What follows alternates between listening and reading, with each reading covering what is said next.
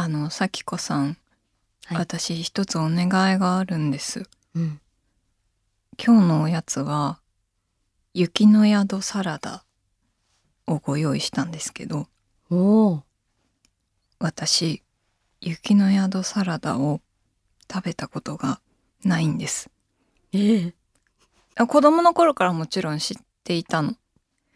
で大人になって最近すごく気になりだして、うんうんこのデビューをうん。見守ってくれる人は誰がいいかなと思っていた時にやっぱりあのあらゆる食の伝道師である 平野咲子先生に見守っていただかないといけないなと思いまして今日はお付き合いしていただいてもよろしいでしょうか？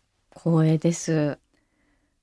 いつもニコニコ参考成果の国民的米菓デビューしたいと思います行きましょ一緒に食べてくださう。もいちろんです。美味しいよねって食べたことないのか。う んねえって言いそうになっちゃったけどないのよねえー、いただきます。えい緊張するただきます。どう？ぞ先にあ、いいよ、先食べな？えー、食べな食べな？じゃあいただきます、はい。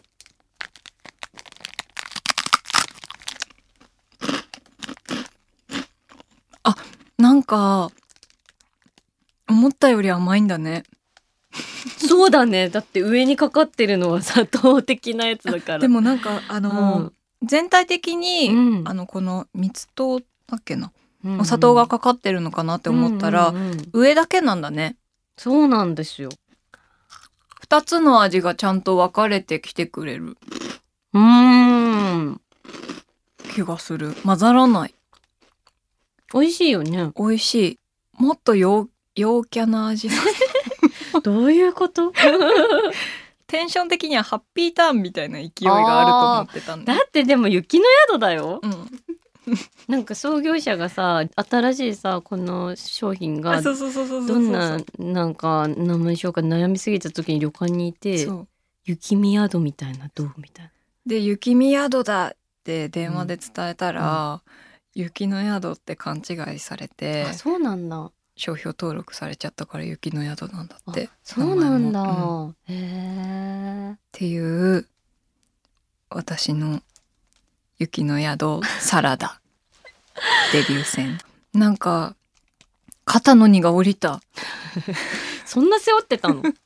そんな雪の宿背負ってた？えだって雪の宿っていうとえ食べたことないの？ってみんなに言われてたから。はあとはいえじゃあなんか今日買ってみようみたいな、うん。なんかそういう気軽な感じじゃなくなんかどんどん時間が経つたびに重要案件になってきちゃって自分分タイタニック見たことないみたいなね、だからそういうの。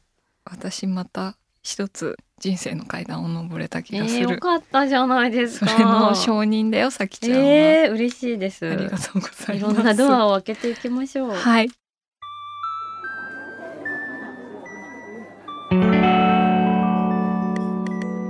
賑やかな大通りから一本路地を入ったところにある。町の小さな喫茶店。テーブルを通り抜けた先には小さな扉。ここが好き収集クラブの入り口。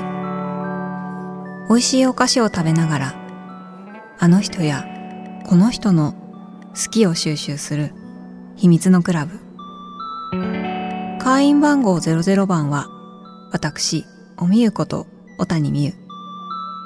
今回もフードエッセイストの平野咲子さんと一緒に好きを集めていきます。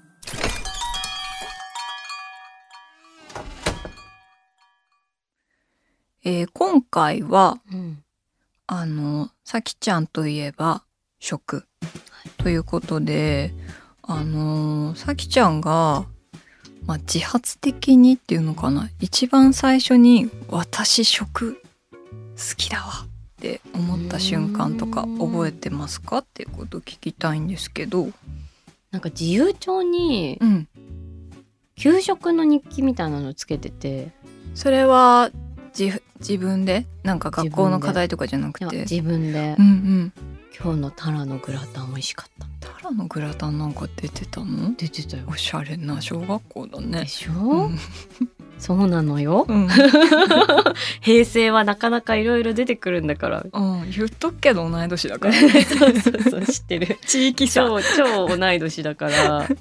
とかなんかクリスマスだとさ、フライドチキンみたいな。それは出た出た。そうそう。そういうのとかを、これが美味しかったとか、うん。これはまずまずだったみたいな その時からジャッジを。そうなんですよ。えー、まずまずだったってその小学生が思うって何なんだろう。いやでもね結構厳しいことを書いていて、うん。でもこんなことやってる人他にいないよなっていうのに気づいたあたりかな、あでも食が楽しい楽しいっていうかもう一日の中で楽しみにしていることだっていうふうに気づいたのか、うん。なんか一番最初に好きになったん。食べ物とか、お店とかって覚えてる、まあロイヤルホストですね。ね。弊社は弊弊社はロイヤルホストでで やらせてもらってますんで、えはい。そっか。じゃあもう子供の頃からちっちゃい頃からロイヤルホストにはい。通っていた。こちら生まれは福岡でございますんで、はい。ロイヤルホストも福岡生まれのはい、はい。あのファミレスチェーンになりますけれども、うんうん。当時のロイヤルホスト様にはですね、はい。焼肉があったんですね。全然なんかブランドイメージとでしょ？異なりすぎる。なんか今さ洋食屋の礎みたいな感じがさ、うんうん。ベースにあるけど、うんうん。その、まあ、中頃っていうのかな、うんうん。ロイヤルの歴史からすると、そのねもうほんとテーブルに焼肉の、うん。あの何？堀堀みたいな。ああのもう鉄板があったってこと？そう鉄板がもう搭載されてて。焼肉屋じゃん。そうだよ。え？ロイヤルホストは焼肉屋だったの。それ大丈夫？その情報。合ってる。合ってる。合ってる。福岡の人90年代福岡行った人みんな知ってる。あそう。ロイヤルホスト焼肉食べる店だったんで。え。ー、じゃあそのロイヤルホストの焼肉が好きだったってことですか？そうだからなんか家族で、うんうん。なんかご飯食べに行くみたいなところで一番なんかホテルさなんか特別な日に行ったりとかもするけど、うん。うんなんか一番身近な外食がロイヤルホストの焼肉だったの。でもう3世帯で住んでたから、うんうん。サザエさんみたいな大家族だったから、うんうん。それで全員が予約もしなくてでもうん。今日はご飯おばあちゃんもお母さんも作りたくない時に退去して押し寄せて受け入れてくれる、でもいつもよりは素敵な気分になれるレストランっていうのがもうロイヤルだったから、へえすごい。私なんだろう。マクドナルド。いいじゃん。ポッポは？あポッポね。みんなポッポハテナになってるからポッポの説明しようみんな忘れないで。っていうか覚えて帰って。ポッポっていうのはですねあのイトーヨーカドーっていう、えっ、となんて言えばいいのかな？デパート？ショッピング？知ってる知ってる。イトーヨーカドいやーはイ知ってるよみんな。全国にある？まああるんじゃない？でもなんか名前がちょっと変わって、うん。そのイトーヨーカドーの地下うにん。ある、えー、とたこ焼きだったりうん。ラーメン、うん。ポテト。うん。あとね今川焼き。などがうん。食べれる、まあ、フードコートみたいなものですよね。そのポッポが私たちはうん大好きなんですよな。ポッポ最高だよポッポはマジで最高。うんなんかあのマクドナルドとかちょっとなんかおしゃれぶって言ったけど、うんポッポだわ。思い出した私はポッポ。私はポッポ出身で行きますとベセンポッポで行くわ。ポッポで行って？うん。うんそうそうね、ポッ。ポマジで語られないからポをちゃんと食文化史に残していくためにはそういう声が必要だから、そうだよ。はい、頼むよ、私はポッポに うん、元旦に行くんだよいつも。めっちゃかっこいいじゃん。橋渡ってさ寒い日に、どこかの橋をね、うん片道渡ってね。30分かけて歩いてさ行くんだよ。そうなんだ。それ結構重要じゃん、そう。っうん。ていう大好きポッポ、うんうん。まあ、私はポッポかな？じゃあポッポにしときましょありがとうございます、ううん。なんかじゃあそのロイヤルホストでうん焼肉などを食べつつ、うん。そういうさきちゃんの食人生が始まったっていうことでいいんですか？いいです。いいですか？いいですよ。間違いないです、なるほどね、はい、じゃあ逆になんかそんなに得意じゃなかったけど最近なって好きになったわみたいなかある、ーなんか最近、うん、花味？花味。花の味？花おはフラフラワー。フラワー。フラワー。フラワーがうんうん。来てるね。あなんかさこの間味の副音声の、うん。あのーケーキをたくさん食べている回で、うんうんうん。バラのお話ししててね、バラの味のバラの味、うんうんうん。もちろんなんですけど、うん。それこそ今日私おミールとカモミールっていうのい。ただいてるんだけど、カモミールのさかき揚げ食べたんだこの間。え？カモミールはちょっとティーしかいただいたことないです。カモミールのお花とうん。ヤングコーンを合わせて、めっちゃ可愛いめねっちゃ可愛いよ、うん。でそのカモミールのさふわーってこのさなんか浮遊感みたいな、うんうん。華やかな浮遊感みたいなのと、あのヤングコーンのちょっと穀物っぽいのと香ばしいのが合わさって、うんうん。なんかちょっとこう浮き足立つようなスペシャルな感じが出るんだよね。今一生懸命味を想像してるんだけど、カモミールティーを飲んで、うん、あのとんがりコーンとか食べればいいかな まあそうだね。それは多分今すぐにできそうな。一番ライトに皆さん、じゃああカモミールティーを飲んでとんがりコーンを食べてくださいあとそのカモミールが入ってるアイスとか、うん最近食べて美美味しいんだよ。花の味ね花味。花味？うん。ラベンダー味のマドレーヌとか。あー美味しそういいようん。えー、まあねラベンダーとかねまあカモミールもそうだけど、うん。ハーブティーだったりとかうん紅茶に入ってたりとかね、そうそうそう。それもねだから甘いものとかでは想像できるかもしれない、うん。でもね天ぷらあれ？かき揚げ。か。うん。えそれはそのまま召し上がるの？それともお塩つけてとか？あ塩ついてたかな。すごいね。いいよ。いい。びびっくりした。なんかあれはいいものだ。すごいびっくりしたんだけど私はそのメニューを聞いて、うん。その組み合わせって思って、うえなんか今まで食べたものの中で、うん。一番びっくりしたメニューみたいなのが。えー、でもいっぱいあるけど、なんかありとあらゆるものを召し上がられてるのうで、ん。なんか覚えまあでもびっくりしたら覚えてるかな、そうだね。なんかある？えー、まあありすぎるけど、なんかそれこそバラなんだけど、うんうん。バラのなんか池みたいなところにバラの池。にめっちゃ発酵したイカそうめんをうん。なんかぶち込んで食べるみたいな。なんか全然お風呂入ってないおじさんをバラ風呂に入れたみたいな料理をなんかね。三つ星のレストランで食べた。待って待って待って。全然美味しそうじゃないやばかった。もうびっくりしちゃってえどうなん？のえどうにもなんない。その通りだよ。もう。おおじさんをバラ風呂に入れて私が美味しくいただくっていう回、それはちなみうん、にいデリシャスでした、やデリシャスっていうかやっぱ衝撃的？うんうん。インパクトがありすぎて、うん。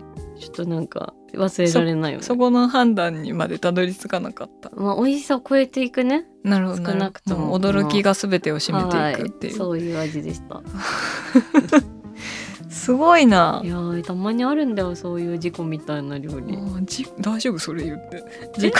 いやいや大丈夫大丈夫。アクシデント。そうだね。まあ、クラッシュフレーバークラッシュみたいあなかっこいいですね。お料理がでもそういうのやっぱりまあ新しい何ですかねやっぱりこう前衛的なレストランって、ん新しいことしてそのうん。味覚の可能性を拡張していくみたいなところもあるんで、確かに。まあなんかこんなさなんか極東の島国で生きてさうんうん。育ったさ日本人の女性がさ、うん。ショックを受けるようなことがさ、うん。あってもさやっぱあるわけよ世界には。そうね、うん、フュージョン料理みたいなそういろんな文化圏もあるし、うんうん。それこそなんかねとんでもない料理を伝統食文化として食べてる人たちも全然いるわけだから。そうね。まあそうそう。わかりやすく言うとなんか虫をまあ昆虫食とか今はありますけどうん。そうその昆虫食とされてるものではなさそうな虫とかをうんうんうんね食べて暮らされてそうるそうそう。それが当たり前として暮らされて全る人とかも然そういねうなんか他者を理解するきっかけみたいなうにもなるしね。だからいいことだなとたまにショックを受けるのは。おー。すごいねでも。なんかびっくりする料理ってて、うん。あの私はそんな経験ないけど、うんなんかそれこそさ誰かが SNS とかに載せててさ、うん。どっか旅行行ってさ、うん。なんか本当に食べ物が入ってなさそうなうん。箱を開けたら、うん。ドライアイスの煙が黙々で なんかもう何入ってるか分かんないみたいなうん。のとかうん。が出てきたみたいなのは見たことあるんだけど、うん。なんかそんなものそんな甘っちょろいもんじゃないねその いやまあまあまあ。い。ろんな表現があるか発ら酵発酵したイカそうめんは美味しそうだわ。でしょ？でうん。バラはバラでいいでしょ、バラも一緒に食べるの、まあ、バラの花弁とかがこう散らかってる、うん、バラ味のオイルにでつけたスープみたいなのにへー。発酵してるイカを、まあ、つけて食べるみたいすごいな。な。うん。えー、私はあの最近わさびが好きになったんですよ。おーすごい。おめでとその中でわさ、うん。そのわさび体験の中う。で、うん。最近すごい感動したのは、うん。板わさ食べたことある？ああはいはい。かっこいいですよね。あの私板わさもどういうものかいまいちし よく分かってなかったの。どの板みたいなね。なんか板にわさびついてるすごい不思議なすごいなんか粋な食べ方をするものなのかなって思ってすごいね。外国人みたいな感じ思ってでい。たらかまぼこにうん。わさびをとお醤油つけて食べるっていうものだっていうことを知って、なんか可愛いって思っちゃった。かのわいいよね。でそれを体験したんですよこの間、へー。居酒屋さんで。ね。それこそね甘みがあってかまぼこに。いわゆる甘じょっぱいのあれになったの、うんうんうん。でうわ美味しい。って思って。やったじゃん。感動しました。美味しいよね。うんなんかこんな32年生きてて、うん。まだ32年だけどこういう覆ることってあるんだなってあるよ。だって私とかバナナとかに感動してるもん。バどうナナどうどうバナナううまみたいな。それはいいバナナを食べたとかそういうこといや普通にスーパーで買ったバナナを久しぶりに食べたうんら、うんめちゃくちゃ美味しくて、へーバナナって本当に美味しいなみたいな。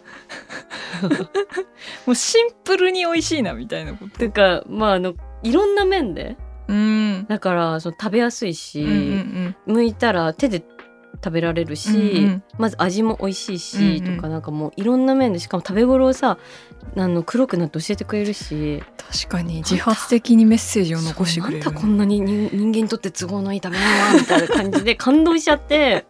そうなんですよ。なるほどね。そういうのは日々あるよね。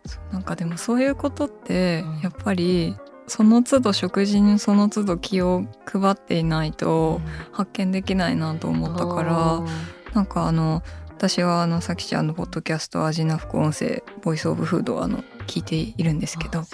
リスナーなんですあけど。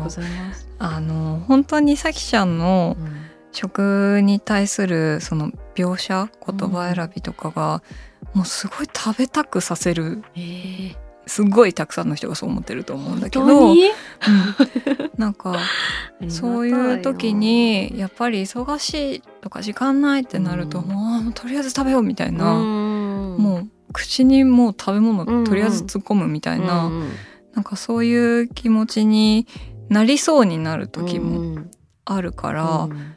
やっぱりでも食事って人生の中で限られてるじゃんきっと回数は。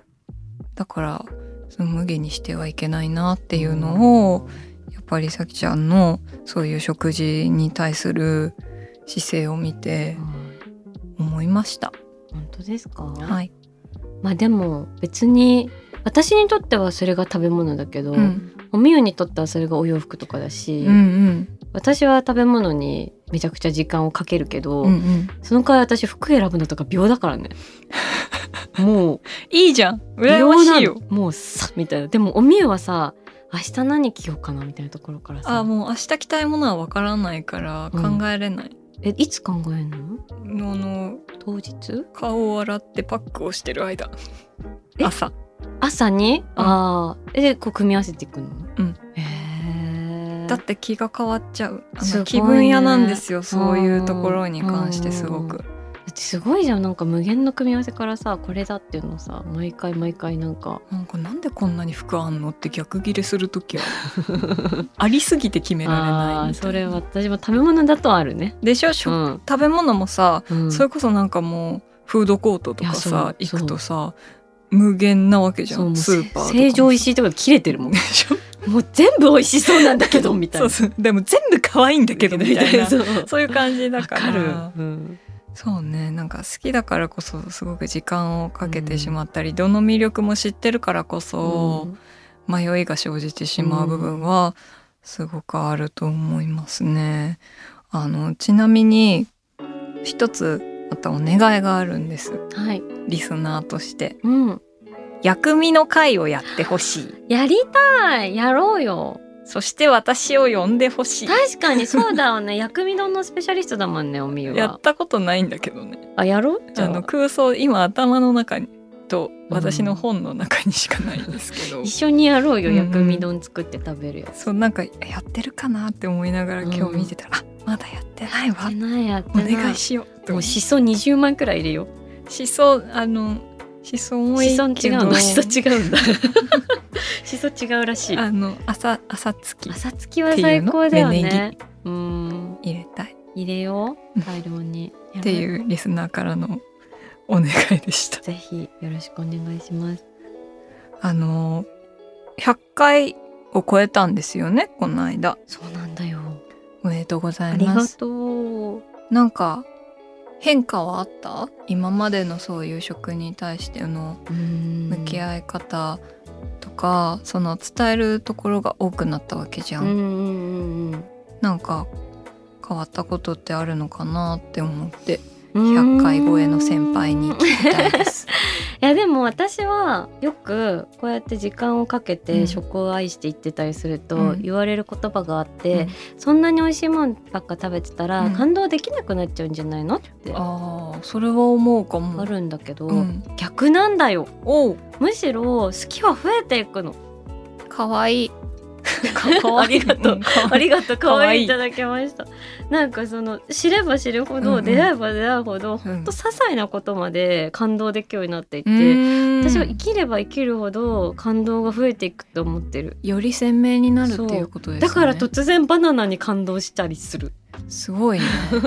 人生何があるかわかんないみたいな。そうそうそう、へー。だからなんかね毎週とか喋ったりして、うんねそのネタ困りませんかとか、うんうん。100回とかとか言われるけど、うん。いやむしろもう喋りきれないことが多いよみたいな感じ。すごい。あそうなんだ、うんなんかでもすごく明るい未来を見た気がしました。うん、おみよも多分一生喋ってるよ。うん、あのこの間 串の話うをんうん、した回があったんですけど、全然時間足りなかった。でしょ、うん。うん。串で多分10回ぐらいできる。うん、やってこ 極めてこう。ん。そうですか。はないるほど。生き。る楽しみがね、うん。はい。でもそれをさきちゃんが楽しんでやってるからこそ、聞いてくれてるみんなうん。も楽しく、あの一人でご飯食べる時にめちゃくちゃいいと思った。ああそれ言われる。う、うん。んなんかやっぱり私すごい苦手で一人でご飯食べるのが、だからなんか隣に座ってくれてる感じがする。えー嬉しい。から、できればあの大体の人が普段食べてるもののメニューの上位50ぐらいを全部やってほしい。そうだね、なんか味噌汁定食とかあ定食やってるわ、定食は1回目でした。詳しいね。ありがとうございます、そうだよね、うんうん。カレーとかね。うんうんうん。うんそうやろう、なんかそれがうん。きっと一人で暮らすそういうちょっと寂しいなって思う人がすごく明るい気持ちになれるような番組だなっていつも思って聞いてます。えー、嬉しい。はい、みんなで美味しいものをめでていこはい、うはい、えじゃあ最後にさきちゃんにとってうん、好きって何ですか？命綱。おー。それははい。どういう意味の命綱？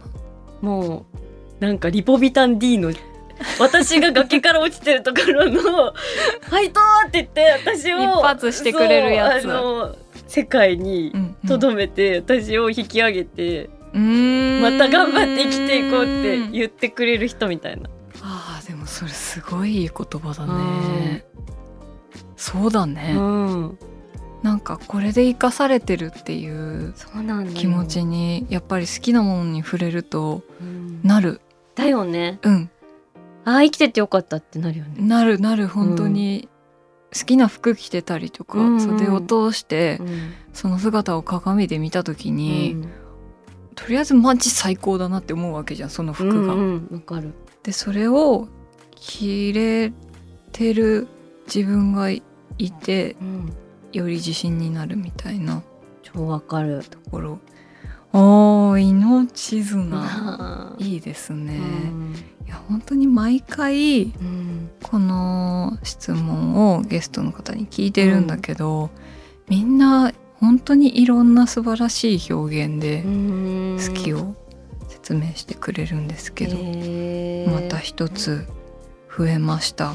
素敵な言葉ありがとうございます、えーもうねこれで今日は終わりなんですけどあさきちゃんはあの名誉会員だと思っていますのでおこちらの好き収集クラーブの、はい。また来てくれますか？もちろんです。はい。あのポッポ会やろ？やろうやろう。ん皆さん忘れてるでしょ？ポッポのこと。さっき話した。う。ポッポを持ち込んではい。ポッポがどれだけ素晴らしいかを語る会をやりたいと思いますのでその時はまた遊びに来てください。よろしくお願いしまはい。す。さきちゃん今日は来てくれてありがとうございました。おみゆの好き収集クラブえー今回もフードエッセイストの平野咲子さんと一緒に好きを集めました。さきちゃんといえばロイヤルホストですね。でも焼肉食べれるの知らなかった。今となってはというか東京でしか私は行ったことがなかったのでそういう時代もあったんですね。なんかやっぱそういうことを知ってるのさすが。ロイヤルホストのロイヤルカスタマー平野咲子さんですね。あとあれすごいびっくりしましたね。あのなんだっけバラの花びらと発酵したイカそうめん。ちょっと本当に想像を頑張ってしてもしきれない食べ物の味だったのでちょっとさきちゃんに今度連れて行ってもらいたいなと思いますね。あとやっぱポッポね。やっぱり平野咲子と小谷美優をつなぐものはポッポなんですよ。本当に一緒に行ったこともあるしポッポに行くとさきちゃんに報告するのが絶対なのでぜひポッポ会はやりたいなと思います。ポッポ知ってる人いたらお便りもください、えーそして、えーさきちゃんが書いてくれたコースターなんですが好きイコール命綱。ねファイト一発ですよ。ファイト一発させてくれるものはやっぱり好きなものだっていうのは本当に私ももう大大大大大賛成です。ね本当にこんなに分かりやすい言葉そうそうかっていう風に膝打ちましたけれども。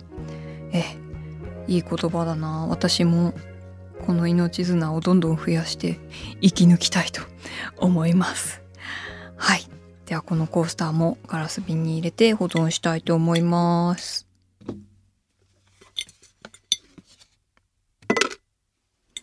うんうんうん。この瓶の中に命綱も加わりました。えーおみゆの好き収集クラブでは今お聞きの会員の皆様からもお便りをお待ちしています。えーテーマはですね一番最初の好き、えー子供の頃にあれ好きだったなとか小さい頃の写真にはいつもこれがいたなとか全然大人になってからこれが一番最初の好きだっていう風にもう確信めいたことがあったりでもそういうことでも大丈夫です。えー、お便りは番組ウェブサイトのメッセージフォームからお便りをご紹介させていただいた方には先ほど、えー、さきちゃんがですね今日は、えー、好きを書いてくれた好き収集クラブ特製コースターをプレゼントしますのでこちらご住所お名前もお忘れなく、えー、さらに「ハッシュタグおみゆの好き収集クラブ」でも感想をお待ちしています。このハッシュタグですね私いつも見てるんですけどこの間ねあのライチョウの里あの初回で食べていた初回じゃないか2回目で食べていたライチョウの里をね写真に載せてハッシュタグつけてくれてる方とかもいらっしゃってですね。そうやって同じものを食べて聞いてくれたりしてるのかなと思ってすごく嬉しくなりました。なので皆さんぜひ使ってください、えー、さきちゃんとの、えー、写真とかあと今日のコースターなんかも写真にアップしますのでぜひ皆さんインスタグラムも見てください、えー、それではまた好き収集クラブでお会いしましょう。小谷美優でした。